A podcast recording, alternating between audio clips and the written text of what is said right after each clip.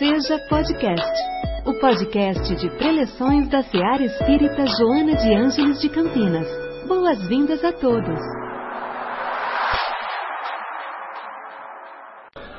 Ai, que bom. Prazer enorme estar aqui com vocês. Essa casa aqui, para mim, é especialmente querida. E esse lugar onde eu estou também, para mim, me conforta muito e me dá muito prazer de a gente trocar um pouco o conhecimento que a gente tem da doutrina espírita, porque é uma doutrina muito esclarecedora e importante para a nossa vida.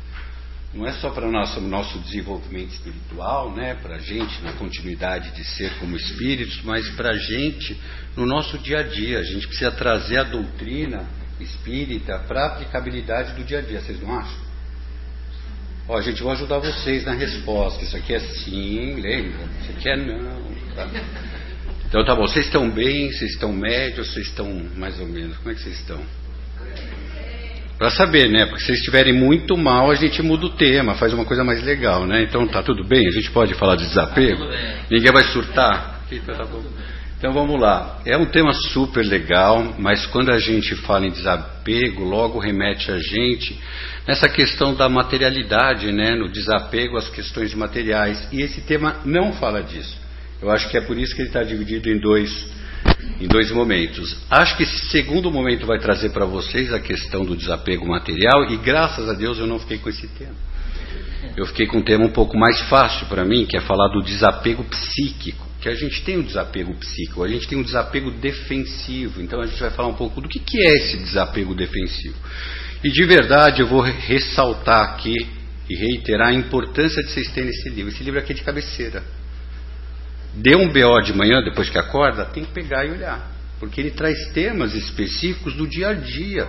Só que ele não traz. É, tinha uma, tinha uma informação para desligar o celular. Às vezes acontece isso. É que é, é, quase que uma coisa mediúnica que acontece, né? Ele liga sozinho fala assim: Não, não fui eu, foi um espírito, foi uma incorporação no celular. Eu entendo isso. Bom, me perdi, mas eu vou achar. Então, a ideia é que vocês possam ter esse livro mesmo, porque ele é um livro que, além de explicar a doutrina espírita para a gente, ele traz questões muito emocionais, psicológicas no entendimento mais ampliado. Então, vale a pena, porque ele traduz para a gente as nossas necessidades, aquilo que a gente precisa, de uma, uma linguagem muito simples e fácil, tá bom? Vamos começar o tema? Então, para a gente esclarecer esse tema e não ficar tão intelectualizado, eu vou trazer um elemento para vocês acompanharem comigo: um pêndulo. Todo mundo conhece um pêndulo? Cadê a cabeça que não mexeu?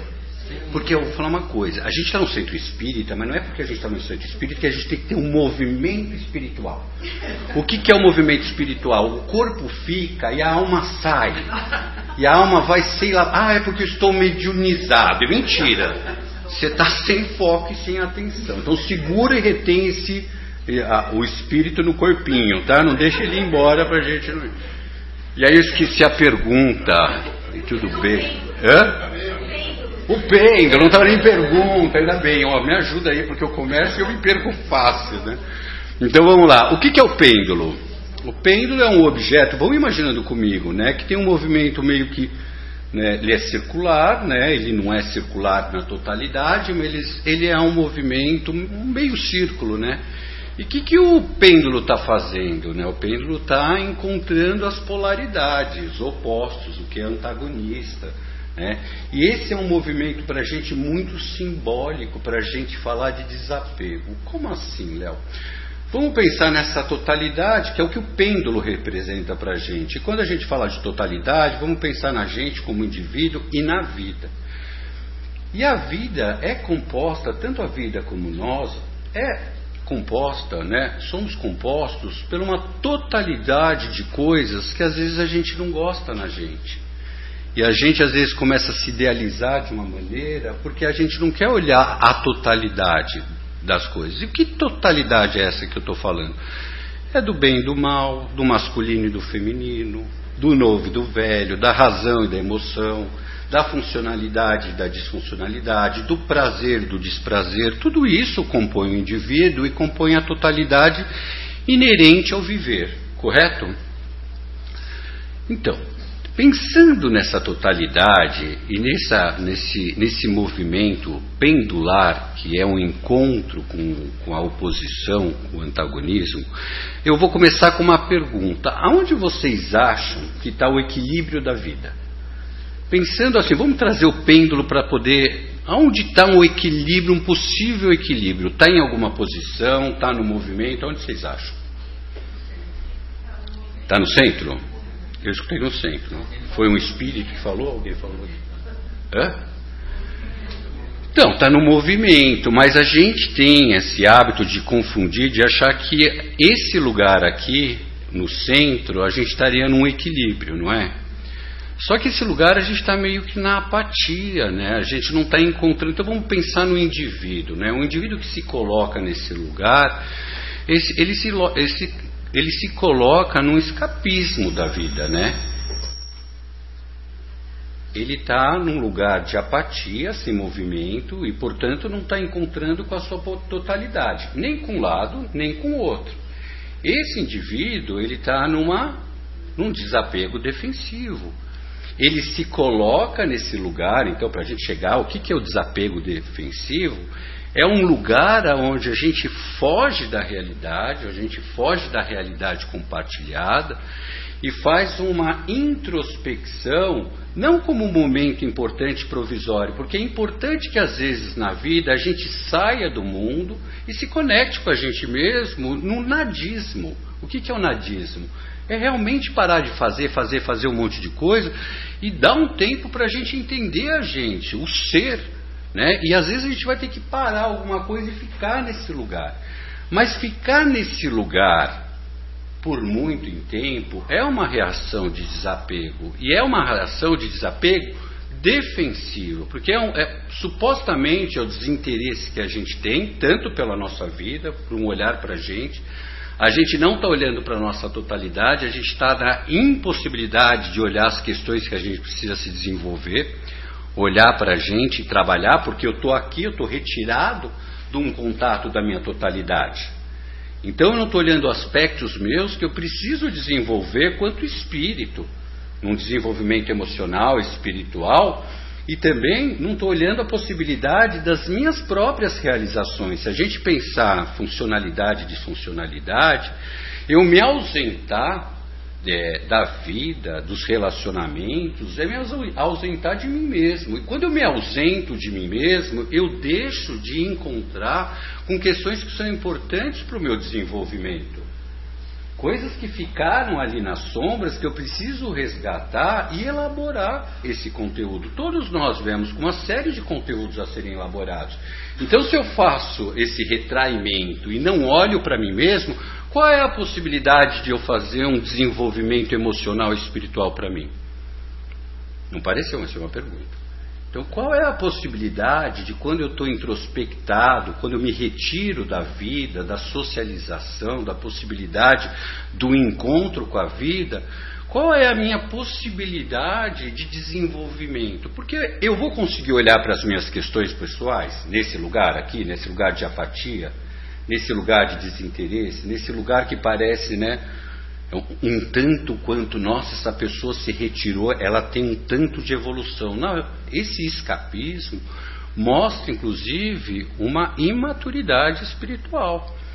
Porque a pessoa que não pode entrar em contato com a sua totalidade, com autoaceitação, com auto-perdão, reconhecer em si as questões que precisam ser trabalhadas, como é que essa pessoa consegue se desenvolver?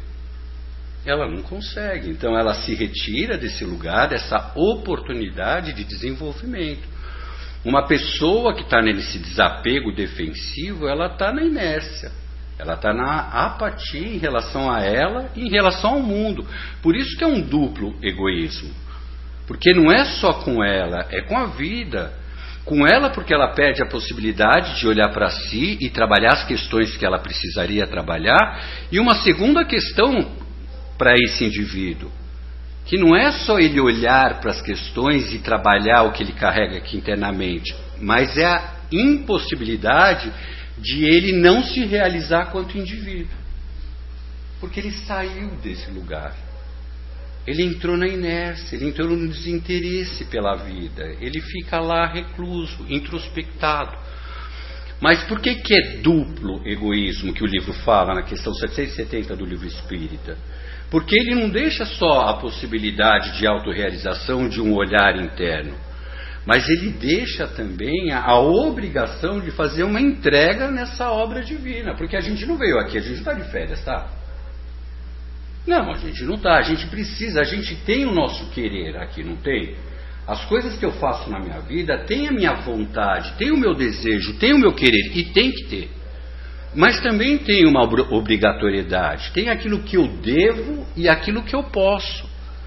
Então, quando eu me retiro e fico nesse desapego defensivo, não é só para mim que eu estou sendo egoísta, eu estou sendo egoísta para o mundo, porque o que, que eu estou entregando para o mundo?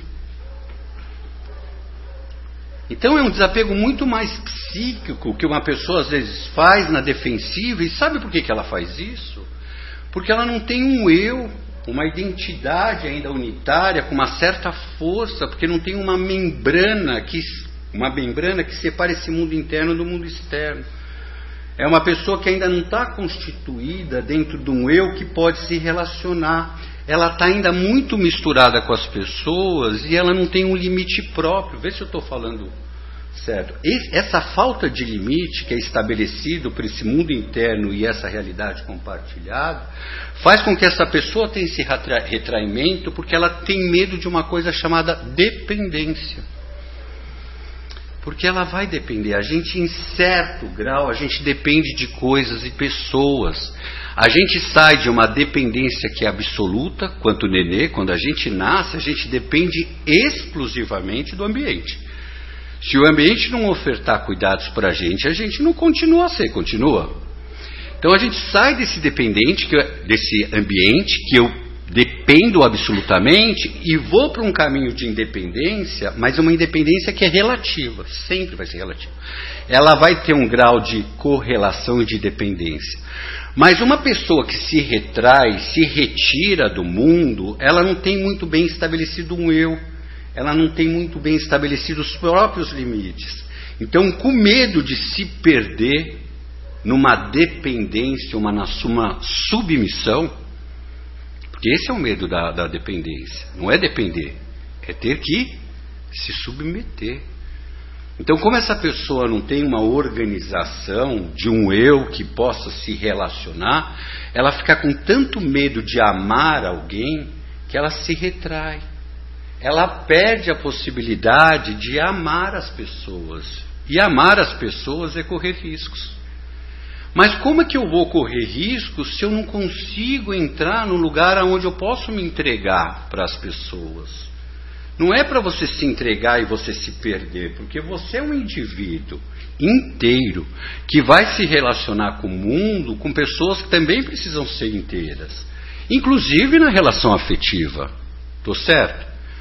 É uma pessoa inteira se relacionando com uma outra pessoa inteira. Dizer assim, aquela pessoa me completa. Tem alguma coisa errada, não tem? Então você não é inteiro. Porque se precisa de alguém para te completar, é porque você não é inteiro.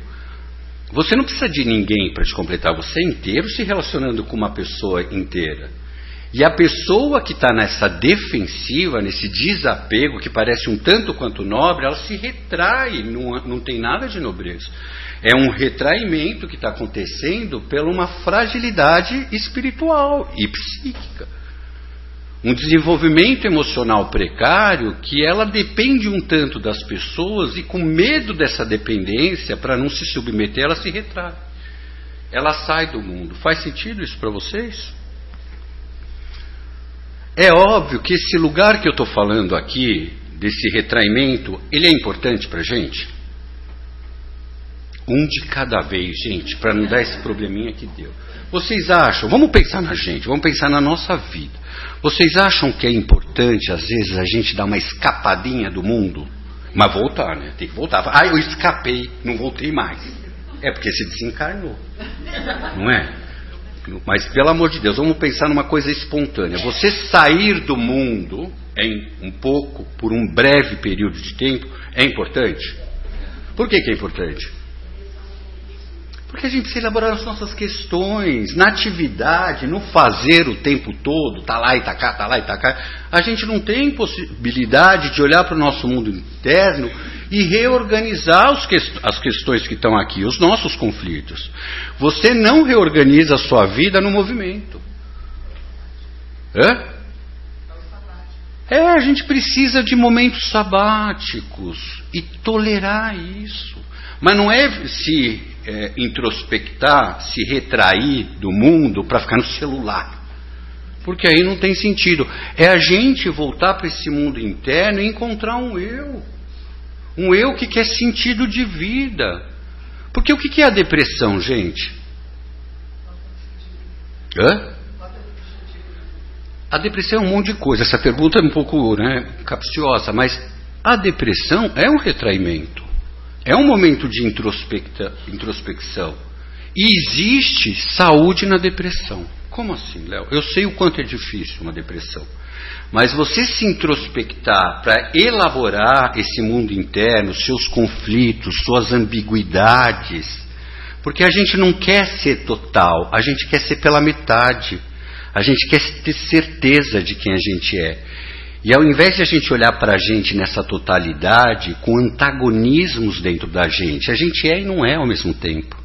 A gente carrega o bem e o mal, a gente carrega o masculino e o feminino, a gente carrega a emoção e a razão. Só que com medo dessa totalidade, o que, que a gente faz? A gente se fixa num lugar só, numa personalidade, porque dá para gente um status de segurança. Mas eu vou voltar à depressão. Então a depressão, quando tem esse retraimento, que é esse problema, que é esse, esse, essa situação aqui de ficar introspectado, ela carrega um grau de saúde para a gente. De uma pessoa que pode se introspectar, pode olhar os seus elementos próprios, pode reorganizar seu mundo interno para voltar para a vida com mais sentido pessoal. Não? Não? O que, que a senhora acha?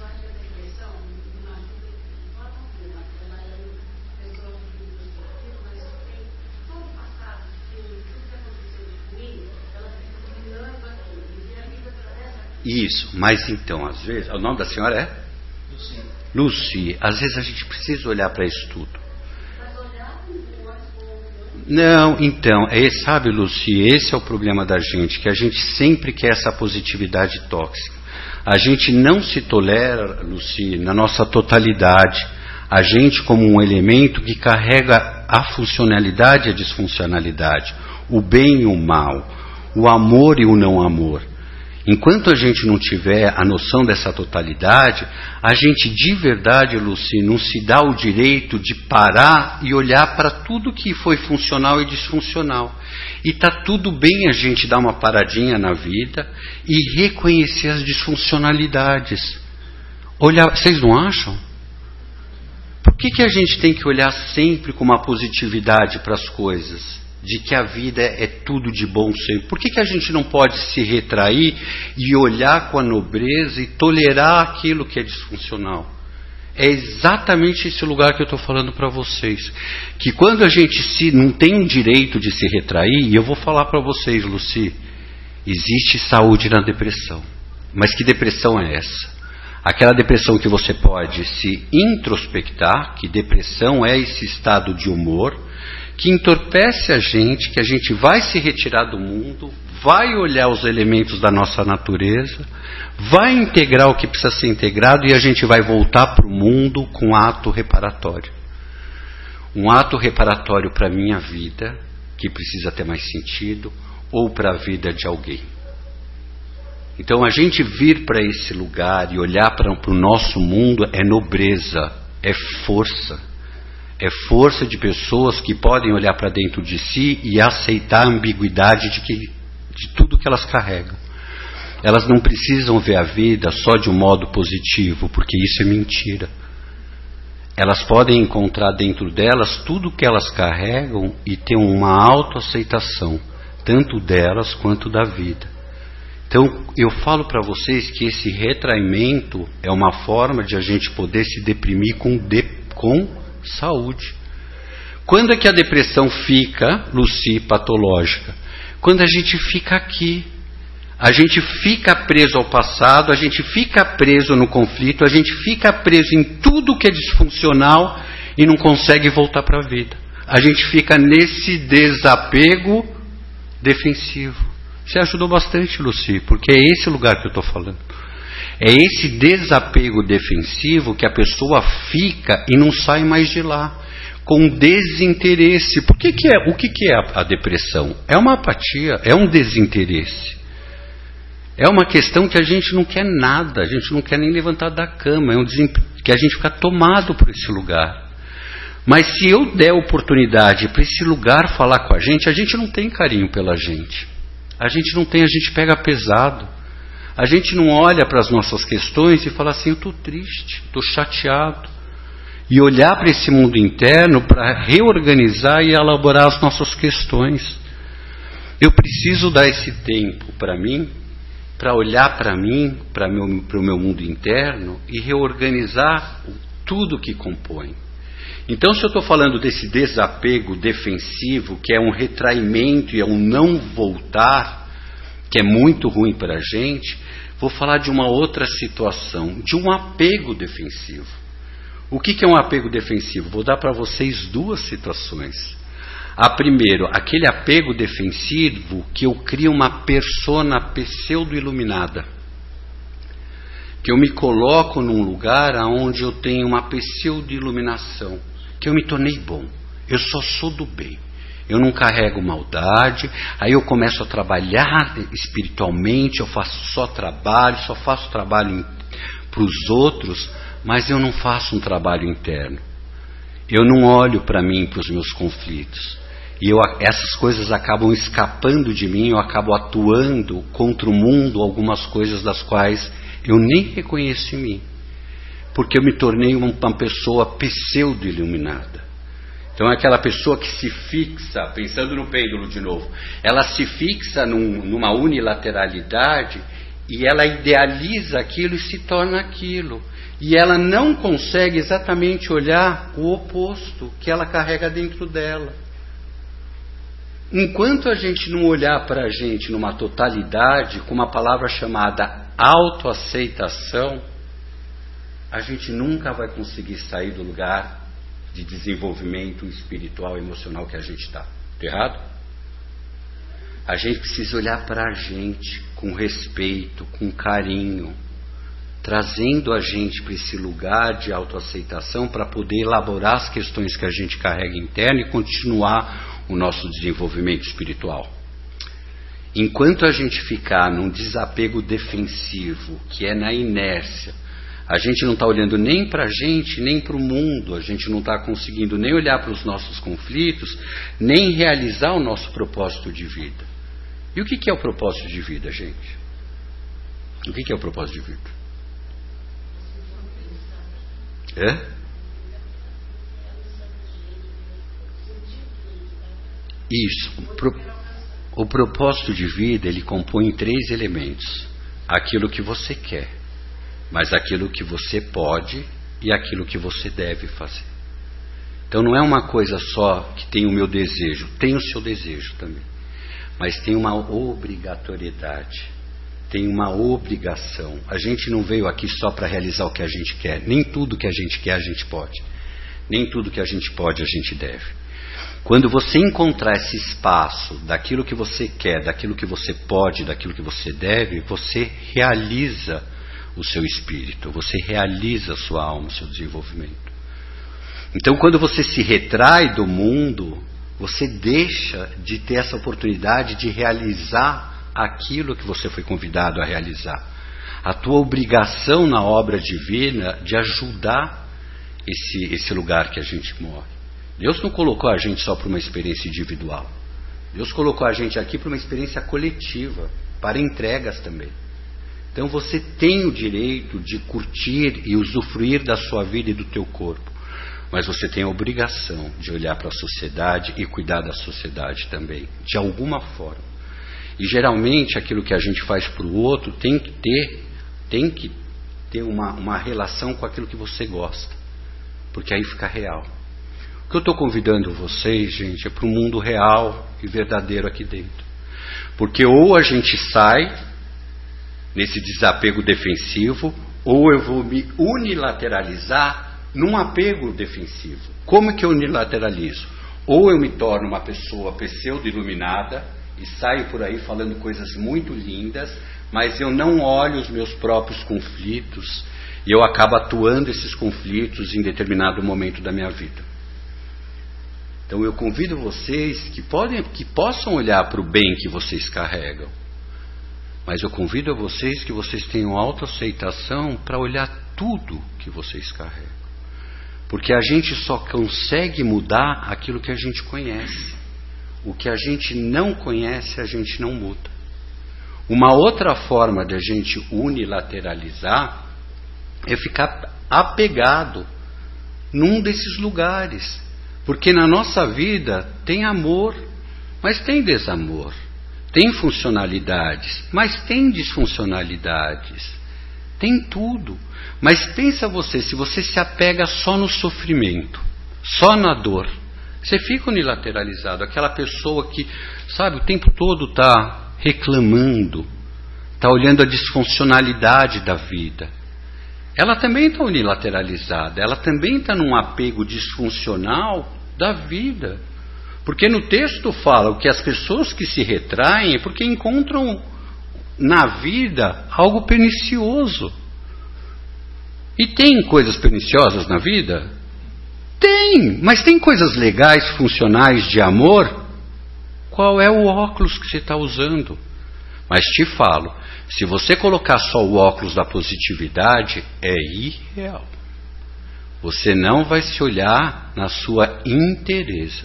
Você vai criar um personagem difícil de sustentar. É mais bonito você ser real, encontrar suas deficiências e olhar para ela elas na tentativa de elaborá-las do que fingir que elas não existem. Porque quanto mais eu finjo, mais eu encontro o capeta. E o capeta não está fora da gente. E está tudo bem a gente ter um, algo disfuncional dentro da gente. O que é ruim é a gente não olhar para isso. É a gente não elaborar essas questões. A gente não está num lugar ainda, a gente não está num lugar de iluminação. A gente está nessa construção. E para a gente chegar nesse lugar de iluminação, a gente vai ter que olhar para a gente na totalidade. Sem se retrair, se retirar do mundo, mas fazer isso periodicamente. Porque para você nascer, não sei se você sabe, mas você ficou, a maioria de nós, ficou nove meses numa solidão essencial para a nossa maturação. Nove meses. Aí vem uma pandemia, retira a gente das nossas atividades, coloca a gente compulsoriamente numa solidão, porque a gente viveu isso, mesmo em contato com os outros. Qual foi o convite da pandemia? Senão a gente renascer. A gente, toda vez que a gente precisa fazer um passo importante na nossa vida, a gente vai precisar de um tempo de solidão. Então, se retirar para olhar para a gente, olhar para os nossos elementos, voltar para o mundo com ato reparatório, tanto para a nossa vida quanto para a vida dos outros, é isso. O problema é você se retrair e ali ficar num desapego defensivo. Ou então se apegar numa pseudo personalidade espiritual e ficar lá falando palavras lindas, falando um monte de coisa, mas não olhar para o seu próprio conflito e seu mundo interno, que eu posso garantir tem coisas a serem trabalhadas. E está tudo bem. A gente pode olhar para a gente com esse alto amor eu acho que o convite religioso não é para a gente ter uma reforma íntima da qual a gente amputa partes da gente. Ninguém pediu para você amputar disfuncionalidades, e sim para olhar com muito amor e elaborá-las na sua condição espiritual. A gente só muda o que a gente conhece. E para a gente conhecer, a gente precisa ter autoaceitação.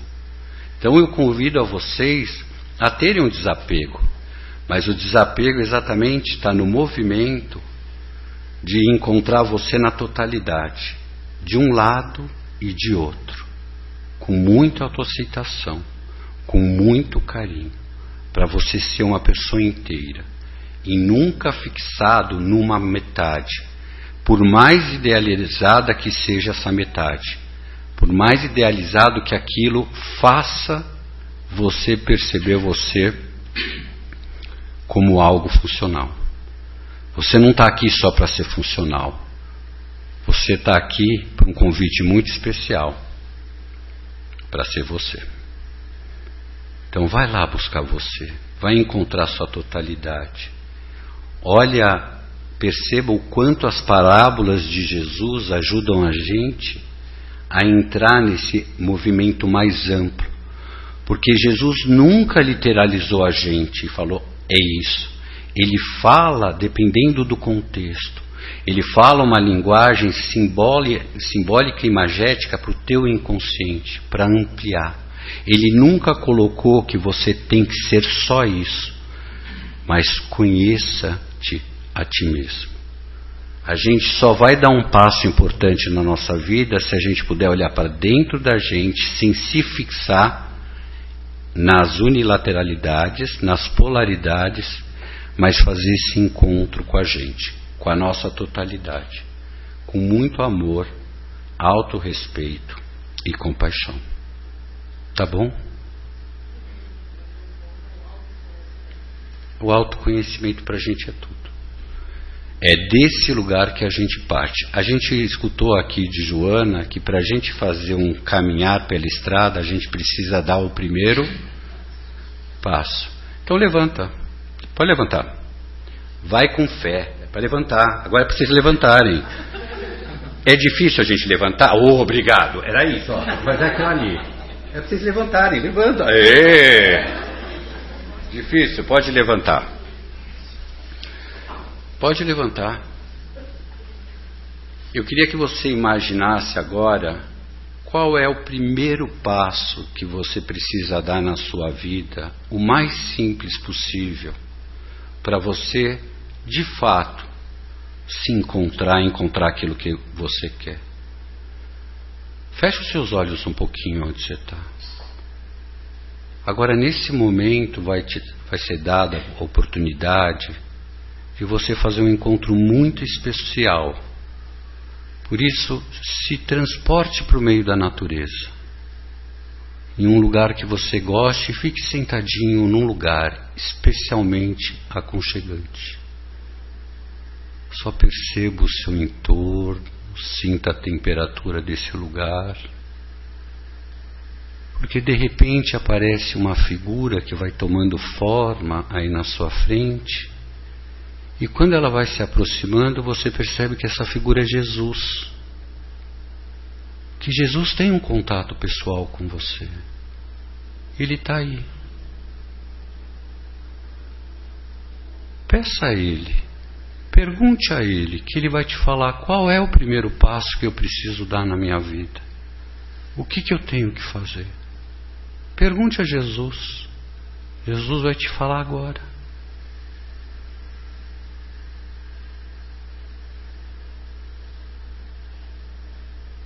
Jesus vai te falar também que você merece ser feliz. Por isso eu vou pedir para que você pense no momento mais feliz da sua vida. Quando é que foi esse momento? Volte nesse momento como se fosse hoje. Qual foi o momento mais feliz ou um dos mais felizes da sua vida? Reviva esse momento agora. Aonde você estava? Quem estava com você? O que você estava fazendo?